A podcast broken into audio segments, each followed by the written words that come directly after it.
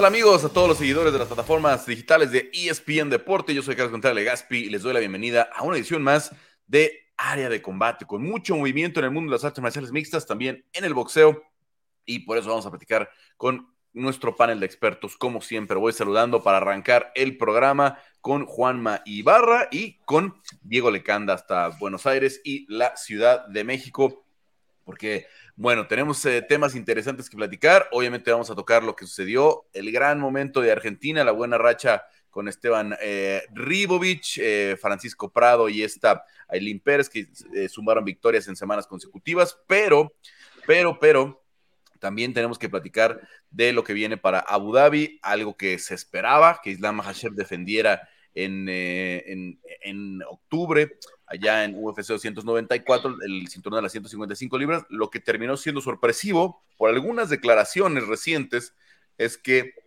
Charles Oliveira firmaba. Ya estábamos especulando si iba a ser eh, Alexander Volkanovski, que acaba de ser sometido a cirugía de codo, la misma que nos había platicado después de UFC 290. Y también, incluso Makhachev estaba provocando por ahí en las redes sociales a Leon Edwards, y creo que esa ya fue la gota que derramó el vaso.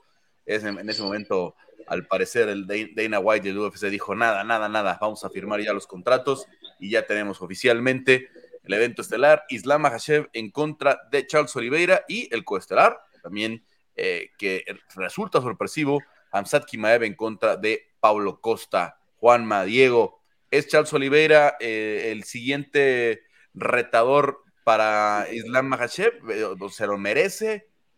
tiene oportunidad de, de hacer algo diferente en esta ocasión el brasileño?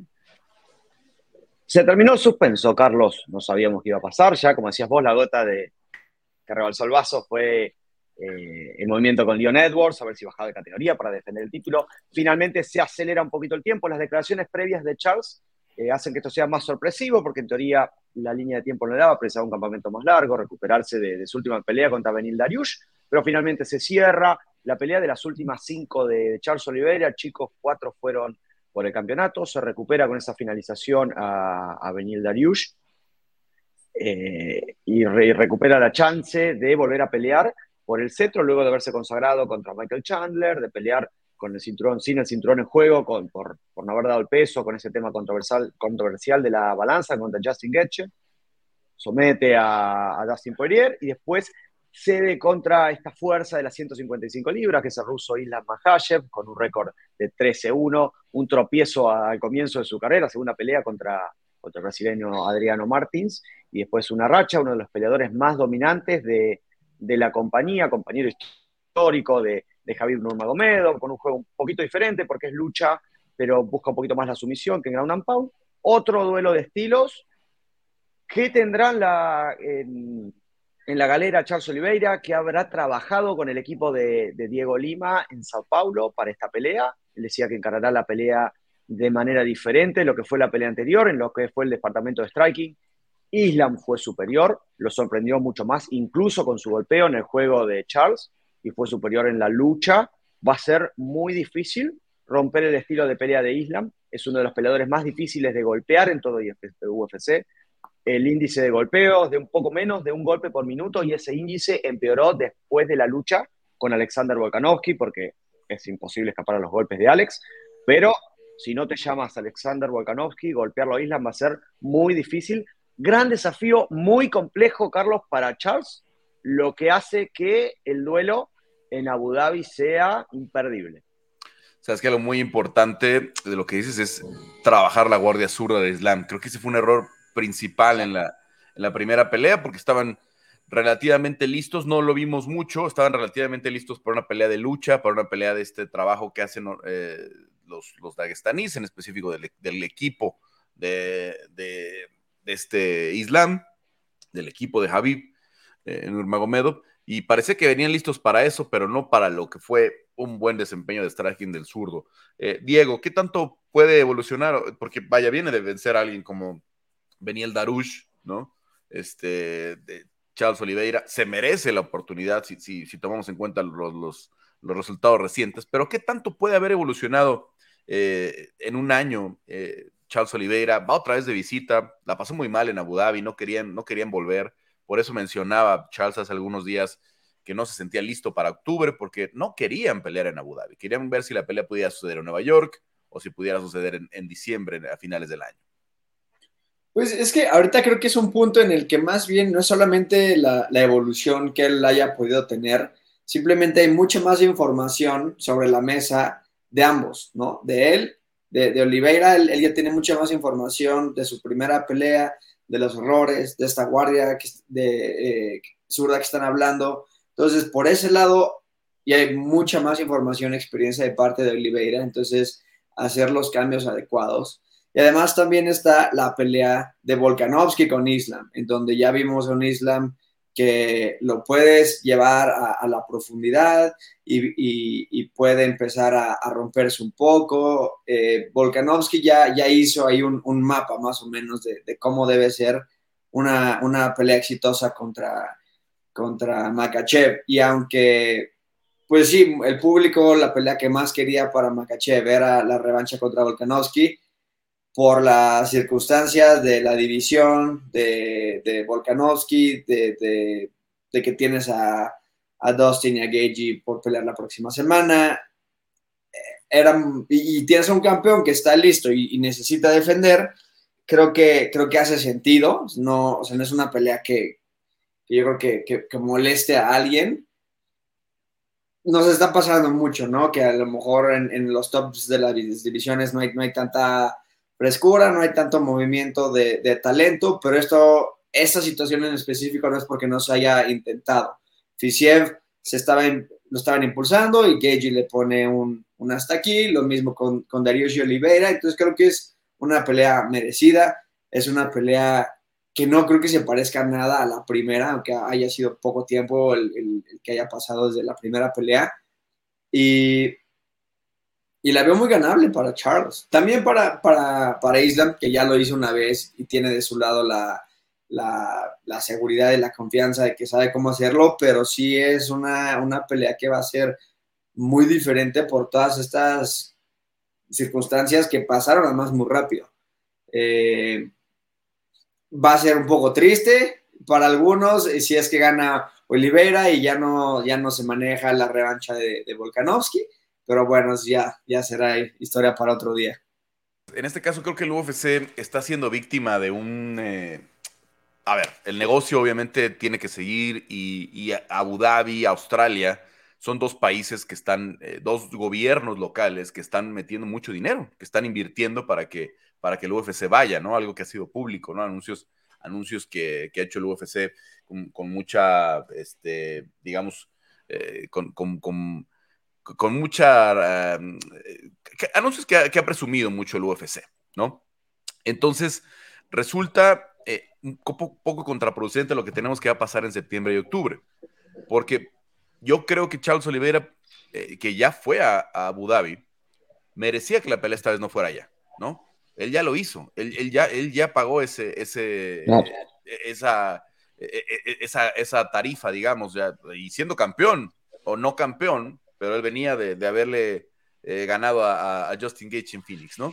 Entonces, ya fue para allá, pero el problema es que los árabes y la gente de Abu Dhabi quiere a Islam Makhachev y quiere a Hamzat Kimaev y, quiere a Mir al-Basi y quiere a, obviamente, a los musulmanes y quiere a los que vienen de origen del Medio Oriente, que tienes varios peleadores en este momento, pero solamente tienes un campeón, que es el, caso de, de Islam Makhachev.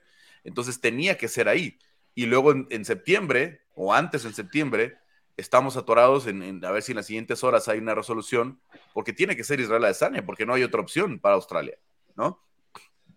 Porque en este momento Volkanovski no va a estar para, para Sydney por la cirugía de, codo, porque además su esposa da luz esa semana, lo cual también iba a complicar muchísimo eh, que él pudiera estar en, en, Sydney, ¿no? A lo mejor si hubiera una tonelada de dinero de por medio y él estuviera sano, probablemente pelearía en Sydney, pero pero no, no, no hay muchas opciones. Es Adesanya y ver qué, se consigue para Adesanya con un Dricus Duplessis que viene de una, de una, este, de, una respuesta corta, ¿no? De que acaba de pelear el, a principios de julio, de un Sean Strickland que siempre está listo, pero que realmente mucha gente piensa que Sean estaba todavía un par de peleas para merecerse la pelea de campeonato, viene de vencer a alguien que no estaba clasificado, ¿no? Pero eso le puede alcanzar para pelear por el cinturón. Entonces, estamos en ese, en ese momento ahora atorados, ¿no? Con, Carlos, después de lo que pasó desde el anuncio con, con Oliveira, ya no nos podría sorprender que Dricus tomara la pelea con Israel, ¿no? Es que creo que lo dijo desde el sábado de 290 por la noche, que traía por ahí cierta lesioncita, ¿no? Israel el, miércoles por la noche de, América, creo que jueves ya por la tarde Nueva Zelanda, ¿no? Sí. Eh, dice eh, que, que Dricus no quiere firmar, entonces que él ya va a firmar con Sean Strickland, ¿no? Yo siento que es un método de presión para Dricus, ¿no? Para decirle o firmas o, o tenemos otra opción. De hecho, Adesanya ya había hablado con la gente del UFC desde antes, él, él quiere tener una pelea ya concreta y desde que gana Strickland le dice al UFC, vámonos ya con esa, no importa quién gane eh, Dricus o, Rob Whittaker, porque todo pintaba para que Rob Whittaker ganara, era, era, era amplio favorito contra Dricus Duplessis. Ahora, Dricus Duplessis se ve también con Rob Whittaker, gana por nocaut, y, la pelea que tiene mayor hype, que tiene mayor eh, posibilidad de ventas, es la de Duplessis. Sí. Eh, estamos atorados con esa situación por los contratos, ¿no? Que a veces son buenos, a veces son malos, ¿no? Tal vez si, si eh, algún gobierno local eh, de México hubiera firmado un contrato como el que tiene Australia o Abu Dhabi, no estaríamos pensando, ay, ¿qué pasó? ¿Por qué no hay evento? ¿no? Pues claro, es que hay, hay, hay países que están invirtiendo, eh, ya sea sus, sus secretarías de turismo o como sea, pues que están buscando o, o, ven el valor en traer los eventos de UFC, otros que no. Entonces, la situación la tenemos así y Charles Oliveira está amarrado. Ahora, Charles, de verdad, hoy por hoy es el peleador activo más popular de todos. ¿eh? no hay nadie que genere lo que genera Charles Oliveira, el fenómeno, la gente lo corretea por las calles. Eh, cuando se presentó en la International Fight Week, 300, 400 personas alrededor, no lo dejaban caminar. Es un movimiento muy interesante el que está logrando y es por esa actitud que tiene, por esas ganas que tiene siempre de salir a finalizar la pelea, que no lo tiene nadie, que nadie corre esos riesgos. Ahora, el problema es que Islam es demasiado peligroso, entonces sí tiene que ser una estrategia ajena al trabajo que normalmente hace Charles, porque si vuelven a hacer la misma, puede, puede terminar con el mismo resultado. Se aceleran los tiempos en la shootbox y Carlos, igual me parece que conociendo cómo, cómo trabaja con la anticipación y con la minuciosidad con la que trabaja Diego Lima, me parece que ya se la veía venir a esto. Ya el plan, me parece que el plan para, de, para tener una revancha, eh, Carlos Diego contra, contra Islam ya estaba motorizada desde hace rato. ¿Qué manera de encarar? ¿Cuál, ¿Cuál debería ser la fortaleza? Prepararse para la lucha, pero no descuidar el striking o tal vez demostrarlo en su juego. Me parece que esto ya se vendría prestando de hace un tiempo, Carlos. No me parece que lo agarre, en cuestión de, de tiempo, no me parece que los agarre mal parados. Lo que querían era no ir a Abu Dhabi, principalmente, ¿no? Y, y... E, esa no se logró. Y también Charles tiene razón con muchas cosas que, porque pide, pues dice, yo soy el más popular ahora, porque Islam puede ser el campeón, ¿no? Pero vamos a ir a Sao Paulo en noviembre, ¿por qué no puede ser ahí, no? Son cosas que es difícil eh, de entender eh, desde la perspectiva del peleador, ¿no? ¿Por qué no pueden darse las condiciones que él, que él, merece, ¿no? Porque las merece Charles Oliveira, según lo que estamos diciendo, ¿no? Pero a final de cuentas el calendario ya está prácticamente cerrado durante el año con los pagos por evento, o ya está cerrado, ¿no? Sydney en septiembre, octubre en Abu Dhabi, noviembre en Nueva York y diciembre en Nueva York. Ya no hay nada más que, moverle, ya no puedes agregar otro. Se intentó agregar un numerado con el evento del 16 de septiembre, ya no se podía. ¿no? el de la, Alexa Grasso tiene que ser en una, una Night, ¿no?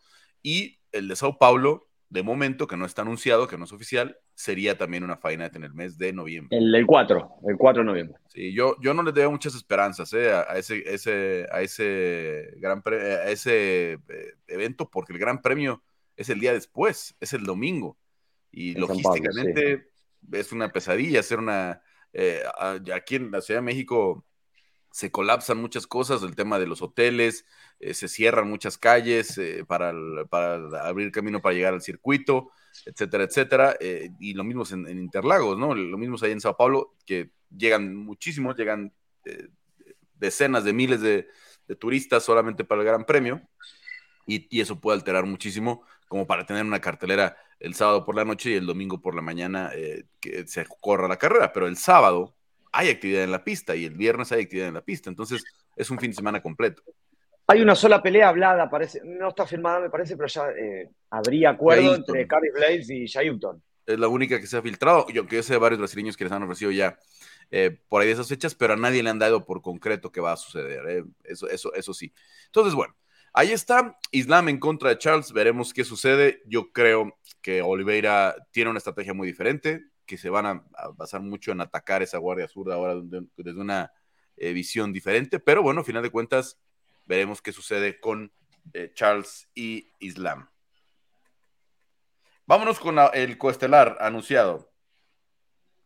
Eh, eh, vamos vámonos con, Islam en el, en el siguiente. Mm, en, el, perdón, vámonos con el siguiente anuncio. Perdón, es que me están avisando de una exclusiva que me echaron a perder. Pero bueno. Eh, este. Eh, eh Hamzat Kimaev. Hamzat Kimaev. Hamzat Kimaev en contra de este mm, Paulo Costa. Fueron también últimas horas. Paulo Costa nunca reconoció haber firmado el contrato contra Ikram. Ikram contra Ikram Aliskerov. Ikram Aliskerov, perdón. Ikram Aliskerov. Nunca reconoció haberlo firmado. El UFC anunció la pelea. Dana anunció la pelea. Se programó en todos lados. Y al final, yo creo que Paulo nunca firmó ese contrato. Y de última hora les dijo: No tiene nadie para Hamzat, échenme Hamzat, ¿no? Y así Pasan cosas raras siempre con Paulo.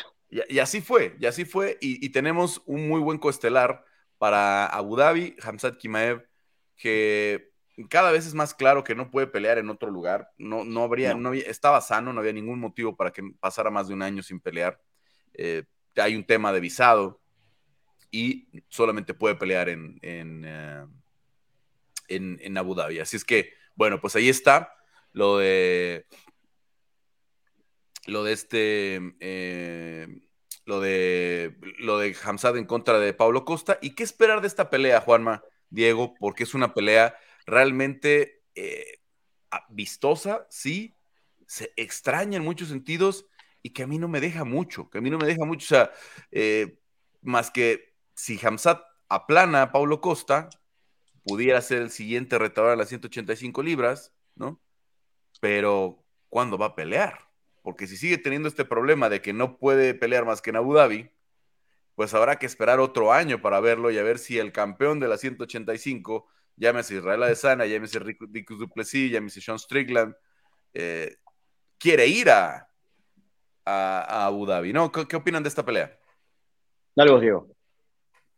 Bueno, de entrada es creo que de, las mejores opciones para ambos peleadores que habían estado perdiendo un poquito de, relevancia, sobre todo Kamsat, ¿no? Cómo despegó, cómo de repente acaparó todos, todos los ojos y después de, que no dio el peso y hizo todo este relajo de superar con, con Nick Díaz, con Nick Díaz de más, sí, sí cayó duro, ¿no? Y, no se ha podido recuperar y después que él quiere pelear, pero que no le dan pelea y la UFC, Dana White sale diciendo que Kamsat tiene que arreglar muchas cosas personales y la verdad es que el público nunca se enteró bien cuál fue el problema y, yo, seguimos sin saber qué, era, ¿no? Más que pues, simplemente parecía como que la UFC lo estaba castigando o algo. Eh, y, Pablo Costa igual, Pablo Costa decía que ya se iba a ir de la UFC y demás, entonces es, una buena pelea para Kamsat, para mantenerse relevante y hacerse más relevante en una división en la que ha peleado, pero ni siquiera está rankeado, y para que ya nos dejemos de, verlo rankeado en la, en, la división de, Welter, cuando tiene muchísimo que no pelea. Eh, a, nivel, a nivel pelea me, parece muy emocionante. Obviamente, pues creo que se considera que su lucha va a ser la diferencia. Y, me emociona, me interesa ver cómo, cómo, va a tratar de, de, derribar Kamsat a, Paulo, que no, no, es nada fácil. Y hemos visto a Kamsat azotar a oponentes en cualquier división, pero no sé si, si, puede hacer lo mismo con Paulo. Y, y Pablo, yo creo que que se va a divertir y, va a dar una buena pelea. Ya más a futuro habrá que, analizar bien, bien qué estrategias funcionan para cada uno, pero sí es lo mejor que le pudo haber pasado a los dos, por, por como decía, ¿no? La, pelea que se estaba hablando con Pablo, con Pablo Costa, pues no era, no era la más interesante, así que, que aquí creo que los dos ganan demasiado. Bueno, eh, Paulo, Paulo, ya decías, Juanma, siempre pasan cosas extrañas con Paulo. ¿Puede pasar algo tan extraño que nos regale otro eh, peleón como el de Gilbert con Hamzat? Sería una faena complicada, Carlos, porque lo mejor de, de Hamzat lo hemos visto precisamente en esta división, que fue el debut contra John Phillips en Abu Dhabi en 2020 con, el mundo cerrado. ¿A Rhys le ganó en 170 o en 185? A Rhys McKee en 170, que fue el que cortó peso en el récord de regreso que después, eh, un récord que después pulverizó Lupi. Cuando fue la segunda. Cuando pensábamos que Hamzat era bueno para cortar el, peso. Peso. nos engañó, claro, mira que nos engañó, cuando dijo, no, miren, en 10 días puedo bajar de 185 a 170. Creímos que era una cuestión de un switch on, switch off. Eh, después tuvo una performance igual de magistral, pero con el striking contra Gerald Milcher, que lanzó un solo, presionó, cortó octágono, acorraló y con un solo golpe noqueó a Gerald Milcher. Cuando pudo dar el peso en 185, que recordemos contra Kevin Holland fue en 180, en ese fin de semana caótico. Eh, vimos la mejor versión, Carlos, y con esto, eh, estas dos peleas casualmente arrolló con la lucha libre, lucha de estilo libre, el, el prospecto del All-Star Gym de Suecia, y con el striking.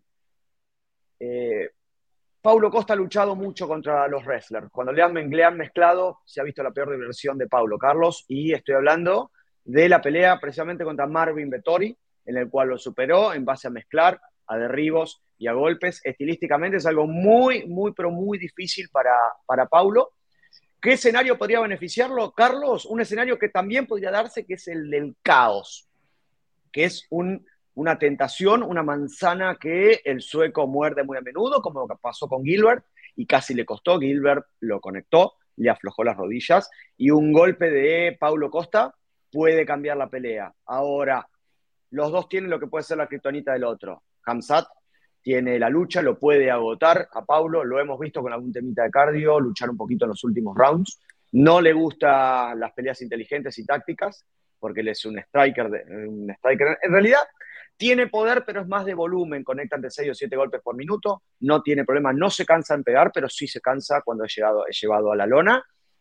A su vez, de lograr indisciplinar a Kamsat, se le abre una ventanita para conectar sus golpes.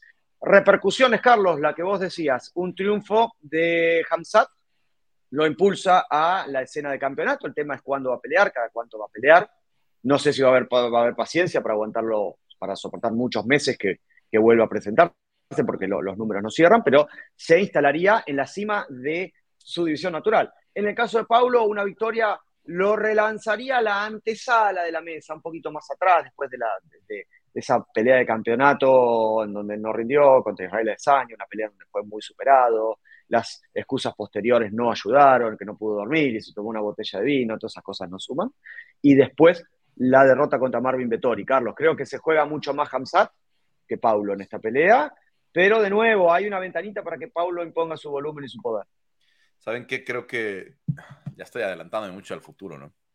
Pero Pablo, yo creo que ya está ahí por el dinero, ¿no? Dice que firmó un buen contrato. Yo creo que la pelea de campeonato de momento no le interesa, más si Israel sigue siendo el campeón, ¿no? Se ve muy mal en esa pelea de campeonato. Vino o no vino, ¿no? En, esa, en esa pelea de campeonato. Eh, y yo creo que Paulo por ahí pudiera tener alguna pelea en 205, ¿no? Sobre todo, por ejemplo, si pierde Alex Pereira, Pereira contra Pablo Costa podría ser una pelea grande para él, ¿no? Otro, otro en un, en un pay-per-view o un evento estelar, eh, que no creo, porque ahorita el, el, arrastre que tiene Pereira todavía le va a alcanzar para estar en pay-per-views siempre. Sin eh, arriesgar corte de peso, Carlos, encima. 205 libras que Pablo camina con un poquito más. Entonces, gane o pierda Pablo. ¿eh? Creo que ahorita lo de él, ahora lo de él es el hacer dinero, ¿no? En fin, en fin, pues ahí está. Eh, para como está 205 ahorita, puedes ganar una pelea y ya vas a pelear por el título. Ya después lo dejas vacante otra vez, pero puedes pelear por el título. Es, la maldición de John Jones, ¿no? Con eso nos dejó. Con eso nos dejó. nadie, nadie, podrá, nadie podrá ser campeón más de seis meses, ¿no?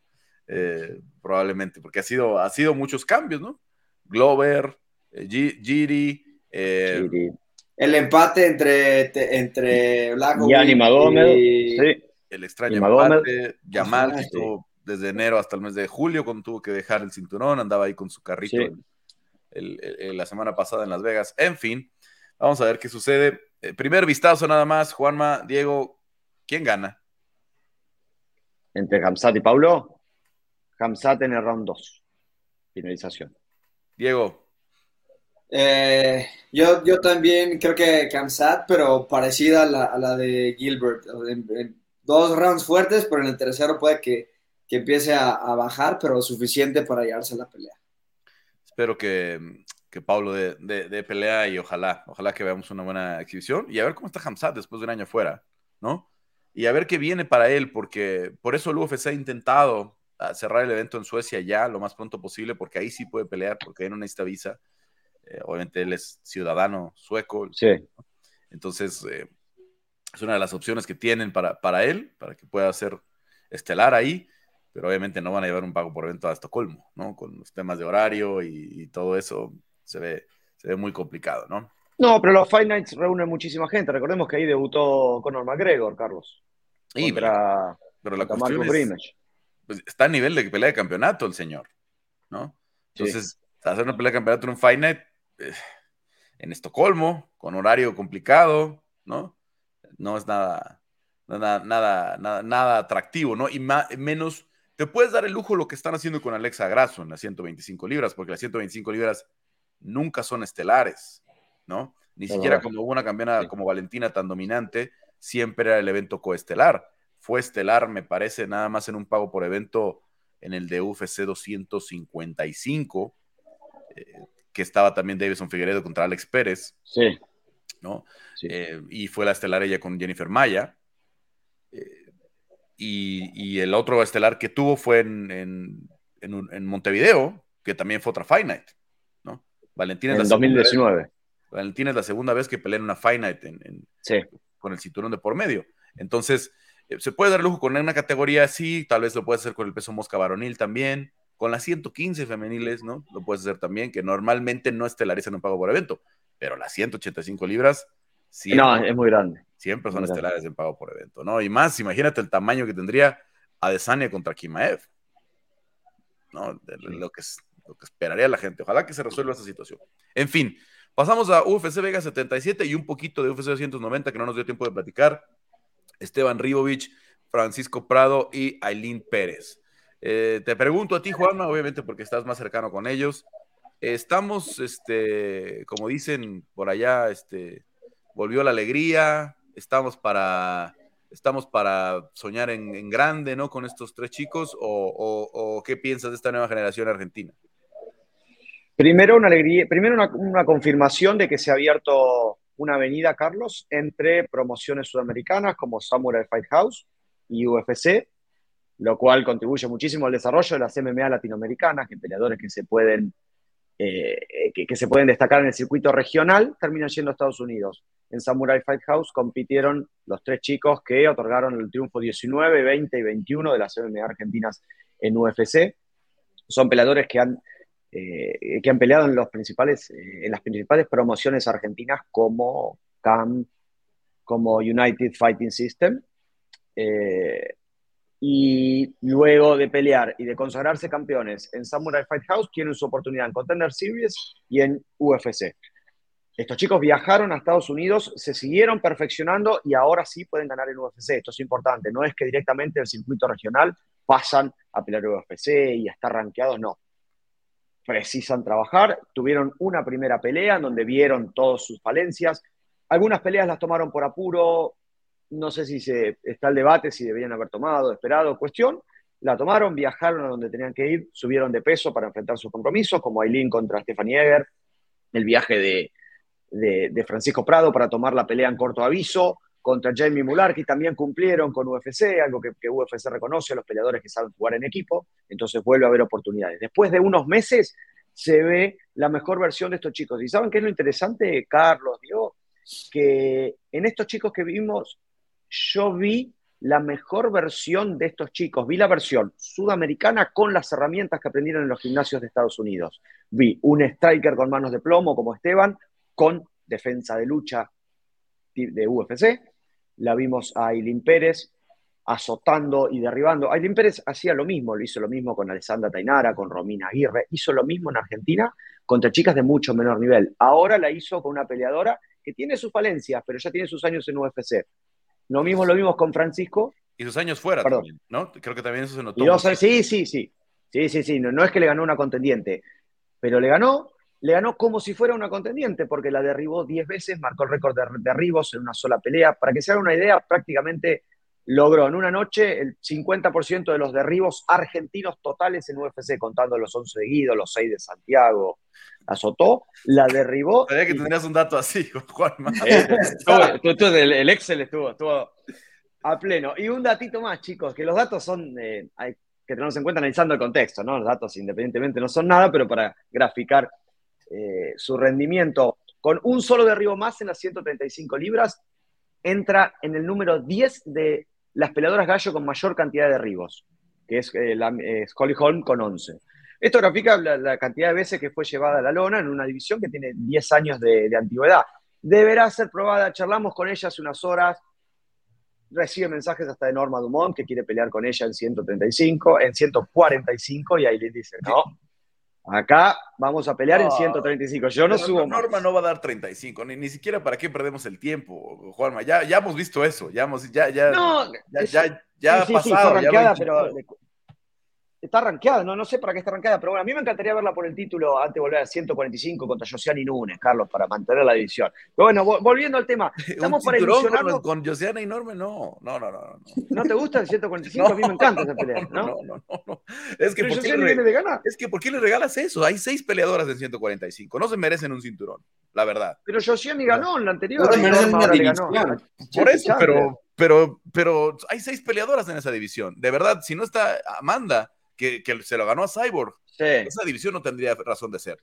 Ármate una división de 105 libras donde tienes 20 o 30 peleadoras de nivel eh, eh, peleando en, en, Invicta, peleando en combate global. Eh, ya no estoy ni siquiera hablando de las de, de las de One Championship, porque One Championship es, engañoso porque esas de 105 pelean en 115, ¿no?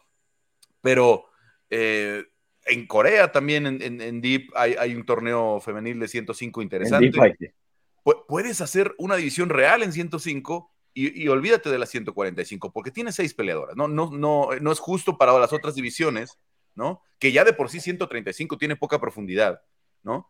No es justo para las otras divisiones que regales un cinturón a, seis peleadoras, ¿no? Y, Norma, pues. Pero es divertido, Carlos, no es justo, pero es divertido.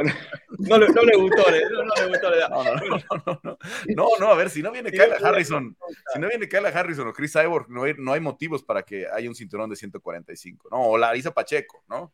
Eh, También lo pones en una Fight Night, dice Juanma.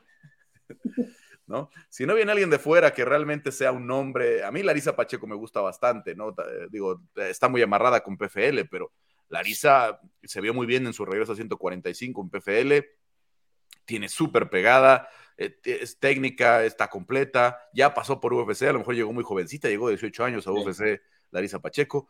Eh, ahora, si regresa ella y si Norma Dumont tiene algo para Larisa Pacheco, órale, que sea campeona. Pero con Josiane, con, eh, con la propia Elina, Elina tiene dos peleas en UFC, Juanma, imagínate. Que, por ahí le dieran después de eso una pelea de cinturón, no, no, no me parece justo, no, no, no, la verdad, o sea, eh, con, todo respeto para las chicas de 145, no tiene profundidad esa división, ¿no? Porque por eso hemos visto que cualquiera sube a buscar ese cinturón, lo hizo Germain de Randami, lo hizo Holly Holm, ¿no? Este, ¿quién más peleó? Messi Kiazón no peleó por el cinturón, pero Messi Kiazón, pues por ahí dijo en 145, en, 135, o sea, Irene Aldano pudiera subir a 135 contra Norma Dumont y, ya olvídate de las de las contendientes de 135, ¿no? Soy campeona y ahí se ven, ¿no? Pero no ha habido movimiento, Carlos. Es, improbable que haya una división entera. No ha habido mucho movimiento. no hay. más allá que peleas sueltas, no hay. Ahora pelearon Chelsea y Norma, pero más allá de eso no hay. Es que eso es lo, que voy, ¿no? Vea, vea, vea Asia, vea Invicta, voltea, voltea a ver el torneo de Invicta, el, el, el talento que tiene Invicta en 105 mucho mejor que el que tienen en 145. Y es un gran parámetro porque es la, promoción femenil por excelencia, ¿no? Yo creo que 105 tendría mucho más sentido. Vamos a ver más rápido competencia en 105 si abren la, promoción, la, división el año próximo, que si das cinco años más a 145. No van a. Bueno, Carlos, Carlos Aileen no va a pelear en 105 y en 145 tampoco. Se va a quedar en la 135, que es su casa, unos días en Buenos Aires y ya vuelve a trabajar para redondear, los tres, eh, las tres jóvenes espadas argentinas han hecho base en la Florida, estuvimos charlando con ellas en un podcast muy divertido en área de combate, donde Carlos Contreras Legaspi se comprometió a hacer un twerking con, con Aileen Pérez en su próximo triunfo. No se lo pierdan. con nadie lo quiere 40 en las caderas. pero, pero lo haremos. Televisa en el noticiero, un espacio para el twerking de periodistas de twerking con peleador argentina. Los tres chicos han hecho base en, Miami, han mejorado su juego y generan una nueva perspectiva para las MMA sudamericanas. En pocas semanas va a pelear un compañero de la, misma generación de ellos, Diego, que es eh, Kevin el Chino Vallejos, de 21 años, invicto, con un estilo parecido al de Francisco Prado. Son chicos que entrenan en un gimnasio de la ciudad de Mar del Plata, de Argentina, que se llama Brothers of Life. Es un estilo mixto de presión, derriban, patean y tienen buen boxeo va, a pelear contra el brasileño Jan Silva del gimnasio Fighting Nerds en Dana White Contender Series y va a ser el cuarto chico en, eh, para debutar en UFC en menos de un año. Así que buenas perspectivas para las MMA argentinas. De a poquito se van ganando un lugar, UFC los va llevando de a pocos, veremos cuál es el próximo desafío que tienen. Francisco Prado ya dijo que quiere pelear en 170 libras, que fue recomendado por los especialistas del Performance Institute. Él generalmente peleó las 165 libras en Argentina, porque esa división existe en Samurai Fight House, y es una, división que, en UFC no existe, pero le recomendaron pelear en 170, así que lo veremos una división más arriba. El gringo Ribovic seguirá en ligeros, y Aileen ya en su casa en las 135 libras. Así que esperemos verlos una vez más antes de que termine el año. Aileen quiere pelear en el Fight Night de San Pablo, los dos chicos quieren pelear en diciembre. Quería pelear con Tamírez Vidal y no se le va a hacer porque a Tamírez ya le ofrecieron a Montserrat Rendón, la, mexicana que estará debutando. El debut de Monse. El 23 de septiembre. Entonces, eh, pues vamos a ver qué tienen para, para esta eh, Aileen, ¿no? Que en la 135 hay, hay por ahí eh, opciones, hay, hay otras brasileñas, ¿no?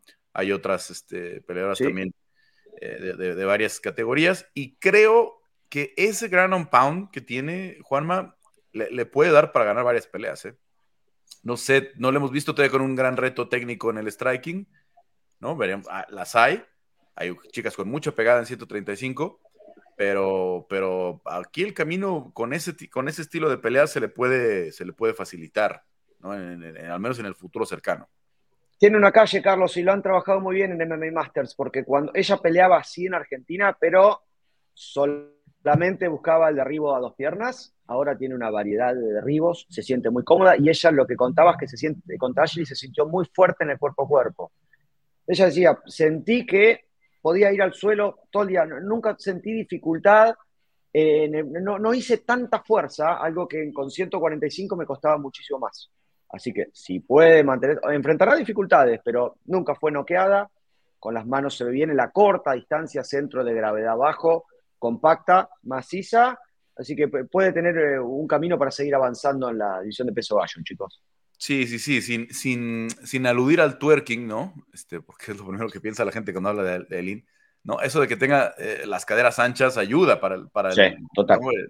¿no? Porque es, ligera de, del, tren superior, pero las piernas, los muslos, las... Cuádriceps fuerte, sí, sí, total. Este, tiene, tiene mucho peso ahí, entonces eso ayuda, como decías, con el centro de gravedad. Eh, bueno, Diego, ¿tú cómo los viste? Fran creo que es el que se lleva la victoria pues más lucidora, ¿no? Porque es el knockout este con el, con el codazo, Francisco Prado. Pero ¿cómo viste estos tres debuts de, Argentina que traía una racha malísima, ¿no? Que cortaron a Canetti, que habían perdido los tres en su debut, perdió Santi en Miami y, pintaba la cosa mal, pero de pronto hay una, un rayo ahí de esperanza para, para el MMA argentino. Sí, no, van, van muy bien. Solamente ya tengo una solución para 145 femenino que le va a gustar a Carlos. Ya el peso pesado femenil, le subes el límite a 180 y ya metes todo el talento que quieras porque no van a haber mucho talento. Es decir, ¿quién va a traer? Creo que Jenny Gaby García da, esa, da ese peso, ¿no? Este, eh, eh, el 145 es como el super completo, ¿no? Que a lo mejor encuentras algunos, sí pero no hay en realidad una división. No, la tienes que hacer una división morbosa, porque si no. Si hoy veremos, si hoy el super completo, ¿no? A lo mejor vamos a ver a, a Bam Tuibasa, vamos a ver a este, a este Greg Hardy, a este, hay siete, ocho peleadores que, que, batallan para dar las 265 libras, y que serían más cómodamente al super completo, pero no es una división real, ¿no? Norma Dumont tendría que dar, y la propia Norma, y es lo que a mí me sorprende, la propia Norma ha dado entrevistas donde dice que ella no entiende por qué siguen las 145 libras. Cuando es la única beneficiada, porque es la única que ha seguido peleando ahí en, en los últimos dos o tres años, ha sido la más constante, peleando en 145, fuera de, obviamente, de Amanda Nunes, que era la campeona. Pero eh, no tiene mucho sentido esa división, ¿no? Y no tengo nada contra las chicas, pero, pero no, no hay suficiente profundidad. falta, falta mucho. No, no, Regresando, regresando a tu pelea, digo, Esteban Ribovich, sabemos que, que, o sea, no me, no me sorprende, pero Aileen, Aileen de verdad yo no conocía mucho de, de, ella, la manera en la que domina a, Ashley Evan Smith, sí, un, poco de, de ring rust por su parte y lo que sea, pero, pero es una veterana, es una chava que ha estado ahí con, con, con, muy experimentadas y la manera de, de neutralizarla, justo de, de, usar la lucha, de, de IQ, no solamente las habilidades, sino como de desde la estrategia, me sorprendió demasiado y creo que tiene, creo que, que tiene un camino o sea, tienen las herramientas para, hacerse de un camino, no fácil, pero, o sea, para llegar lejos, pues. Eh, pues sí, la verdad es que eh, comparto con, con, Juanma, ya por fin están ah, haciendo, haciéndose un nombre, eh, agarrando una buena racha, y pues no sé, no sé quién vaya a ser el, siguiente argentino en pisar la jaula, pero, pero creo que sí no podemos perderlo de vista. Bueno, a ver, a ver qué pasa con esta generación. También tenemos a Mayra Bueno Silva, hablando de, poca profundidad. Mayra Bueno es eh, un, un, aire fresco para las 135 libras femeniles. Ella estaba peleando en 125, decidió subir a 135, iba a pelear con Misha Tate, no se le dio. Pelea con Holly Holm y la somete de pie. La somete de pie con este ninja choke o la guillotina eh, ajustada o como, como le llaman la guillotina de pie. Pero al final de cuentas se lleva esta victoria importantísima para su carrera que la pone de verdad en posición, como tenemos la situación en las 135 libras, o a una victoria o a poquita paciencia de ser la siguiente retadora. ¿eh? ¿No? Eh, cuarto, cuarto al hilo, Carlos. Tiene un argumento muy firme y no habría ninguna queja si ya directamente va a pelear con el campeonato. Se sumaría a la lista con Juliana y Rocky Pennington. Rocky también viene de cuarto, Carlos, de, cuatro triunfos al hilo. Y también sería razonable que peleara por el título porque lleva a pelear contra Irene Aldana, la pelea que se desarma para que Irene pelee por el campeonato, tal vez le toque. Juliana a su vez eh, tenía la trilogía prácticamente cerrada con Amanda, se lesiona, o sea, cualquiera de las tres puede pelear, pero lo cierto es que Mayra Shitara, cuatro victorias al hilo, una finalización a Holm, las finalizaciones aceleran los procesos y hacen escalar en el ranking. A partir de, del martes ya es la número 3 del mundo, Mayra Gitara, así que ya tenemos una nueva contendiente. Si no pelea por el título, Carlos Diego, va a ser la primera opción de defensa de la nueva campeona de las 135 libras, en la cual está sucediendo algo que pasa siempre que se, se jubila un campeón, que se dinamiza y vuelven a escena peleadores que habían competido, que estaban en el top y que ahora ganan un nuevo impulso. Rocky Pennington ya compitió por el cinturón en 2017, 2017 eh, ahora podría ser el turno de Mayra, si no, la próxima pelea ya pidió campeonato y tiene un caso. Bueno, eh, vamos a ver qué pasa con Mayra. Diego, ¿a ti te gusta Mayra como retadora de lo que hemos visto? Mira, si no, o sea, iba en buen camino y sí, cuatro victorias son buenas, sobre todo creo, o sea, más que la racha es, el nombre. tiene mejor racha, ¿eh? ¿Mande? Solo Pennington tiene mejor racha que esta racha así. Sí, o sea, es una, murra, es una racha muy buena, pero sentía que no tenía eh, suficiente peso en, en, cuanto a oponentes, pero al vencer a una Holly Holm que estaba rankeada, estoy buscando aquí, estaba como en el 4, ¿no? O, 3, si no, si no mal recuerdo. Entonces, ahorita ya con eso solidifica su posición, le da más frescura a la división y, me gusta, o sea, creo que, creo que tiene las herramientas suficientes, creo que puede dar peleas muy divertidas con Juliana Peña, por ejemplo, eh, con Ketlin Vieira por ahí. Eh, sería una pelea difícil y muy interesante para Irene. Y comparto lo que dices, o sea, sí está una pelea y, tantita paciencia para, para, retar, porque lo que hizo fue espectacular y, a pesar de la edad de Holly Holm, que tiene 41 años, lo que sea, eh, no deja de ser eh, top. O sea, yo, yo, yo, no, yo no siento que es una, una peleadora que haya como, como bajado el ritmo, creo que se mantiene y, entonces no, no, le quita nada de mérito a la victoria. Y, y, pues sí, Mayra pues rebasó a varias por la derecha, o sea, subió siete puntos en el ranking. Así que me gusta, me gusta para la división porque como decías hace rato también es muy profunda y hemos estado viendo eh, un, una falta de rachas por, porque ganan dos y luego pierden una, pero luego ya con una victoria más pelean por el título. Entonces me gusta, me gusta cuando un, una retara por el cinturón tiene ya un, un buen camino recorrido. 2018 fue la pelea de Pennington con Amanda, UFC 224, que fue una finalización para Amanda.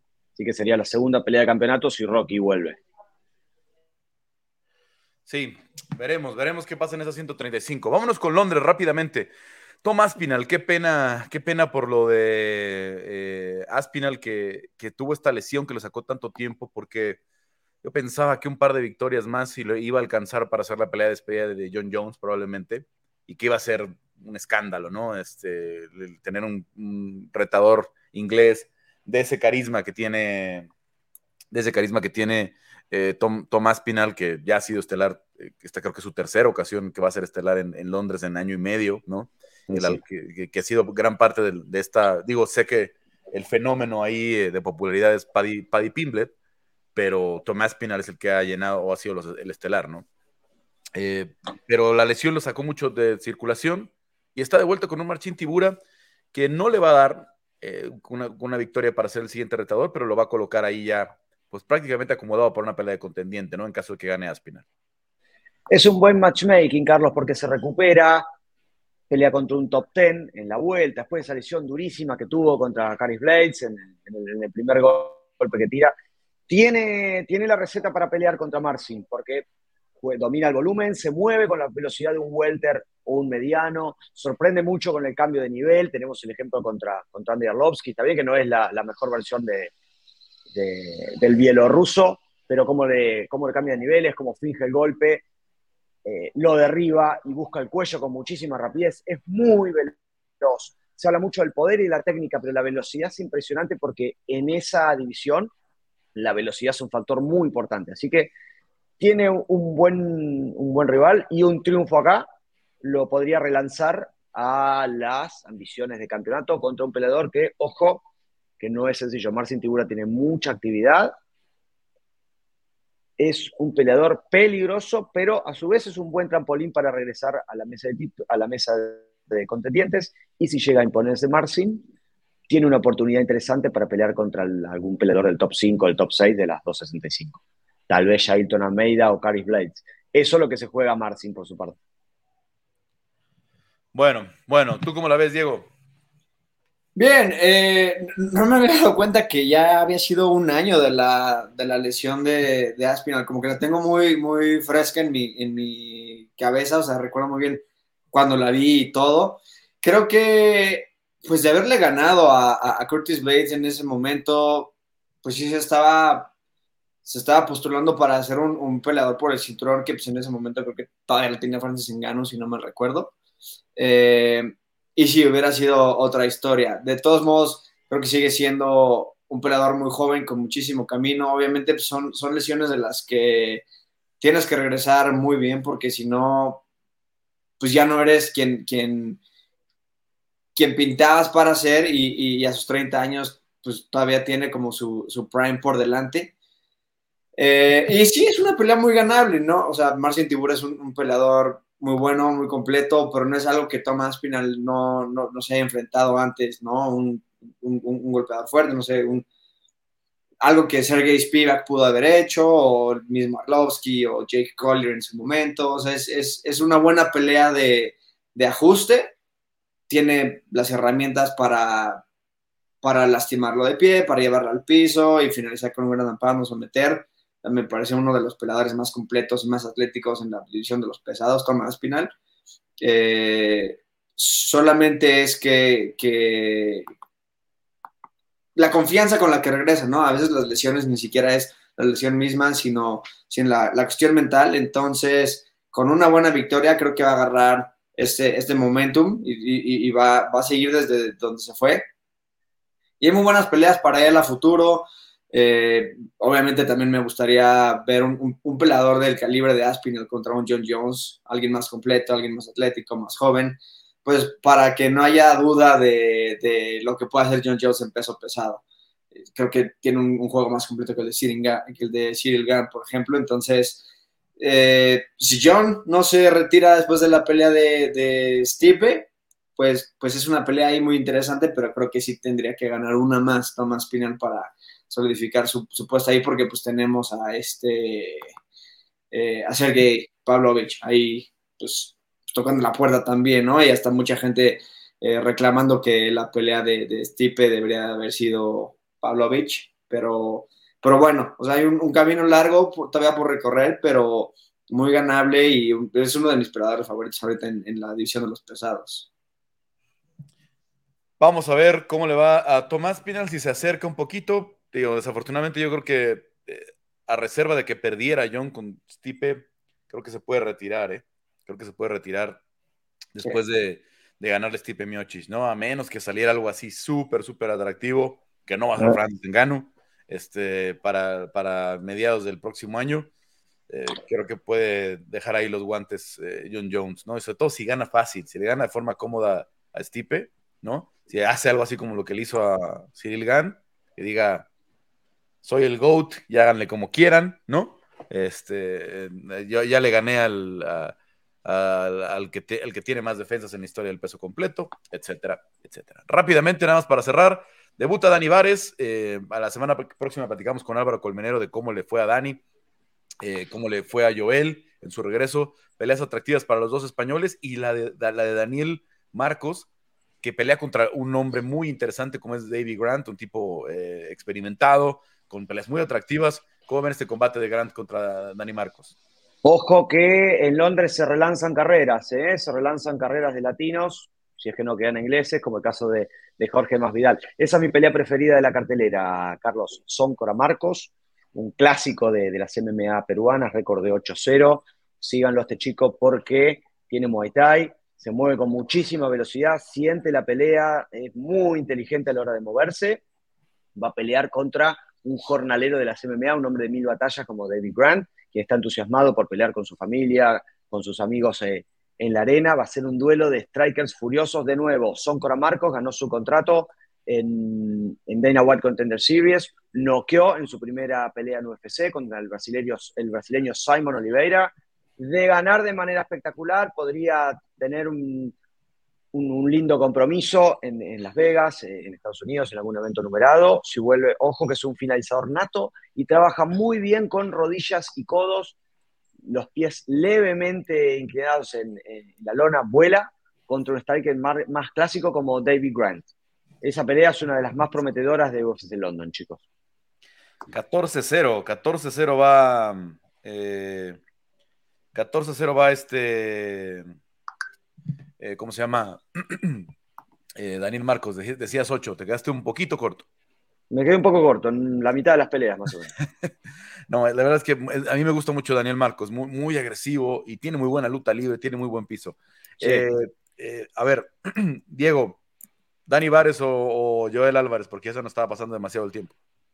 Ah, la verdad es que la, veo muy, muy difícil para, para Dani. Estaba viendo, digo, no sé si, si refleja 100% toda la historia, pero he estado viendo el tipo de, oponentes de los que viene de ganar. Nada impresionante. No digo que él no tenga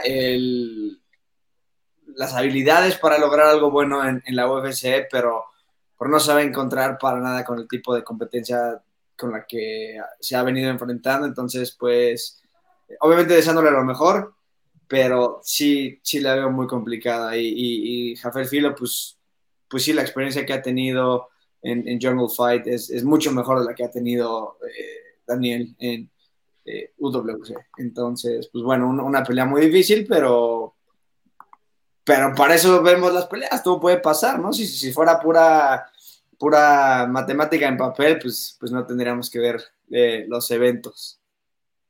Bueno, pues ahí está lo que va a pasar en Londres, obviamente pendientes de los españoles. Joel Álvarez y eh, Daniel Vares, y también del evento estelar. La, la cartelera está interesante, madrugadora para lo que ya saben acá en América, porque será en horario estelar allá en Londres. Gracias, Juanma, gracias, Diego. Ya está por acá Quique Rodríguez para platicar de boxeo. Le vamos a pedir a nuestro compañero Héctor. Hasta pronto, chicos. Abrazo, abrazo, Diego, Quique. Saludos, saludos, Diego. ¿Cómo estamos, Quique? Este, bien, Carlos. Tuvimos Media Day en la semana de, de, Spence y de Crawford. Ya, ya se siente pues, el ambiente en Las Vegas para lo que será la pelea del 29 de julio. Eh, ganó Alicia Van Garner el fin de semana. ¿Qué más? ¿Qué más que platicar para, para, para, este, para esta semana? Fíjate que, Carlos, ¿cómo estás? Primero, amigos de área de combate. Eh, respecto al tema de Alicia Baumgartner, eh, por ahí surgió el debate si es la mejor boxeadora del momento. Y pues tampoco es que sea un debate que no, viene, que no tiene sentido, ¿eh? En una de esas, si alguien dice que, que lo es, puede que sí, ¿eh? Y es que no eh, está activo aquí, que ¿cuántas peleas? Exacto. Y, y, resuelve bien sus peleas, resuelve contra el oponente, oponente que sea, ves que su boxeo ha mejorado, eh, que está como muy consolidada, está fuerte, no tiene rivales en su categoría, tiene que subir a ligero para, para encontrar mejores peleas. Yo creo que es lo que es el paso que sigue para ella. Y, nada, ahí con Clarissa Shields, con, eh, con Katie Taylor, con Chantel Cameron, pues ahí está Lisa Baumgartner definitivamente, ¿eh? Sí, a mí lo platicamos el año pasado, ¿no? Me gusta mucho de estas estrellas que está haciendo que el, que el boxeo eh, reviva, ¿no? En estas carteleras, del boxeo femenil, ¿no? Sí. Que de verdad esté tomando unos niveles eh, que pueden ser estelares ella, que hay, hay tres o cuatro nombres, obviamente Clarissa Shields, ¿no? También está por ahí Katie Taylor, este, hay muchas opciones, hay muchas opciones, Amanda Serrano, o sea, hay, hay tres o cuatro estrellas eh, femeniles que es algo que yo creo que hace cinco años no hubiéramos ni soñado, ¿eh? No, Carlos, yo, y, yo te, agrego el número, yo sí le he hecho unas 7, 8. Este, también está Ceniza Estrada, está esta Yocasta Valle, que es una boxeadora de Costa Rica que, que ha agarrado muchísima fuerza, eh, está Micaela Mayer, que, a pesar de que no ha tenido, tras la derrota no se ha visto tan bien, pues ahí sigue, ¿no? Sigue siendo una, una boxeadora importante. Eh, eh, por ejemplo, ahorita justo Baumgartner está en una categoría en la que puede subir a Amanda Serrano, porque no son las dos de Katie Taylor, solo una, podría ser, sería una muy buena pelea también, pues, pues la relación que tiene con Eddie Hearn, a pesar de que está Jake Paul ahí en medio, pues, pues es buena, habría dinero, entonces, pues hay peleas interesantes para lo que queda este año y para el 24, ¿eh? Vamos a ver qué nos, qué nos deja. ¿Qué, más peleas del fin de semana estuvieron interesantes? Fíjate, debutó, fue el debut de Andy Cruz, este boxeador cubano multicampeón olímpico, bueno, campeón olímpico y multicampeón mundial, eh, el mejor boxeador olímpico, pues hasta que decidió dejar esta disciplina hace un año más o menos, que ya sabemos, desertó de Cuba, pero no lo dejaron, primero lo, lo, lo regresó la Federación Cubana, luego parece que acordó con ellos poder salir, se fue a Estados Unidos, entrena con Yaron Ennis, firmó con Matchroom, y pues quieren, me parece que es Eddie Hearn lo, lo quiere, porque si te pones a pensar, Carlos, 135 libras de Matchroom, pues, pues el que más o menos tenía que ser irlandés Gary Cooley, pues ya, ya lo noqueó un mexicano. Entonces realmente Matchroom no tiene un 135 libras con el cual pues eh, competir en el mercado de esta categoría que hoy pues es muy importante. Y Andy Cruz me parece, me parece que le cayó del cielo, ¿eh? porque es es, este caso, no, no quiero decir que sea el próximo Lomachenko porque eso hoy no lo sabemos, pero las circunstancias son parecidas. Una carrera ah, olímpica increíble, eh, debuta 10 rounds, ya le dieron un cinturón, me parece que se vio bien, algunos ajustes tendrá que hacer, pero, pero es un proceso normal. Eh, peleó contra un boxeador de 30 peleas, que ha, que ha boxeado con estrellas, que, que, peleó también ya con el gran rival que, que viene en puerta para Andy Cruz, que es Kishon Davis. Eh, los dos lo, le ganaron por decisión. En fin, creo que es un boxeador que hay que seguir de cerca, que, va a hacer ruido, que lo que vimos esta vez fue, me parece, una pelea de, adaptación y que pues va, va, a dar de qué hablar en las 135 libras porque tiene boxeo, tiene pues eh, eh, las ganas de triunfar y, me parece que tiene el carisma. Entonces Andy Cruz por ahí es un boxeador que creo, creo hay que seguir a pesar de que solo lleva una pelea como profesional. Bueno, sí, si llevan ya con ese recorrido amateur, técnicamente, y sobre todo viniendo de Cuba, normalmente se pueden, hacer, mucho. se pueden hacer rápidamente en un lugar del mundo del boxeo. Em, ¿Qué más? A ver, ¿cuál se me está pasando que quería eh, platicar contigo de las de este, de, anuncios que hicieron este, esta semana, ¿no? Ya le dimos. Bueno, está, bueno. está lo que dices, ¿no? Del Media Day de, de Terrence Crawford y Errol Spence, que es chistoso, ¿no? Es una pelea que cuando se, se dio a conocer era, era así como, ah, pues, qué padre, ¿no? Que van a pelear por fin después de tanto tiempo, pero pues bien por ellos. Y, la verdad es que Premier Boxing creo que ha hecho un muy buen trabajo de, publicidad, de promoción. Ha habido anuncios en diferentes partes de Estados Unidos que, ni siquiera son sede del evento. O sea, se le ha hecho mucho ruido y me parece que va a ser una pelea mucho más mediática de lo que creíamos en un principio.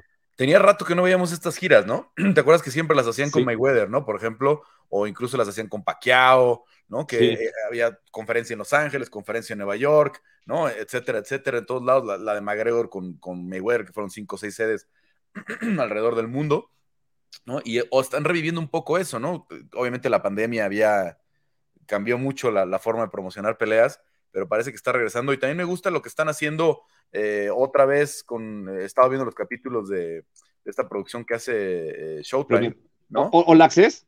Sí, sí, y están buenos los capítulos, están, están, están buenos, este, creo que al menos ya vi dos o tres y, está, está interesante lo que, lo que están produciendo. Otra vez, reviviendo eso que, que, creo que Showtime había estado perdiendo un poquito eh, la, esencia de esas grandes peleas, como cómo las promocionaban. O, Carlos, o que quizás no se había dado una, o no se han dado muchas peleas como para hacerles este, este tipo de, de, programas, ¿no? Como los que legendariamente hizo HBO durante tantos años y que evidentemente Showtime y Top Rank también a su modo pues han continuado, ¿no? Pero pues si las peleas dan para hacer buenos programas de este tipo, pues, pues mejor, ¿no?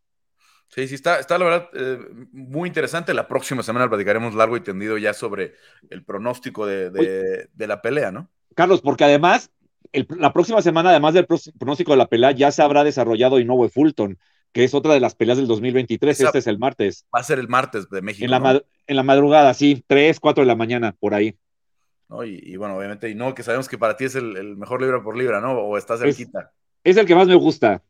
Sí, pero sí, o sea, yo, yo siento que el número uno, punto de vista personal, es Usyk, por las peleas que ha ganado y cómo las ha ganado. Eh, y no está muy cerquita, pero, pero es un boxeador que, que, boxísticamente me gusta demasiado. Usyk que estará peleando con, con Dubai en Polonia, ¿no? Sí, en Polonia, una sede pues poco, poco habitual para el boxeo, pero me parece que yo no quiero decir que es una pelea dispareja, porque no lo es, pero me parece que Usyk tiene que resolverla eh, pues con relativa comodidad. Estarán tratando que pelee en casa eh, Usyk, ¿no? Porque obviamente en Ucrania la situación está complicada y Polonia pues, es, un lo más cercano. país vecino, ¿no? Sí. Que a lo mejor puede ir la gente de Ucrania, de verdad, pues es muy grave la situación. La guerra continúa, ¿no? Nosotros estamos en nuestra vida eh, normal y todo esto.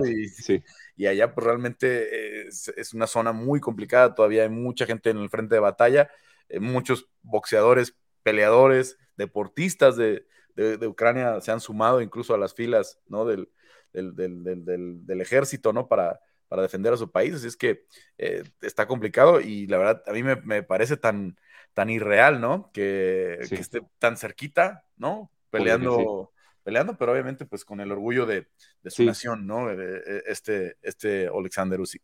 Sí, tienes razón, Carlos. Es, pues es una especie de localía para Usyk, ¿no? Seguramente, eh, yo no sé si el público polaco, eh, por, por, pues no sé, por la cercanía con Ucrania, por, por, ese, por el vínculo, pues, pues vayan a apoyarlo a él y lo hagan sentir como en casa, o de plano la, la gente ucraniana tenga la posibilidad de cruzar e irlo a ver, ¿no? Porque pues, al final son distancias cortas.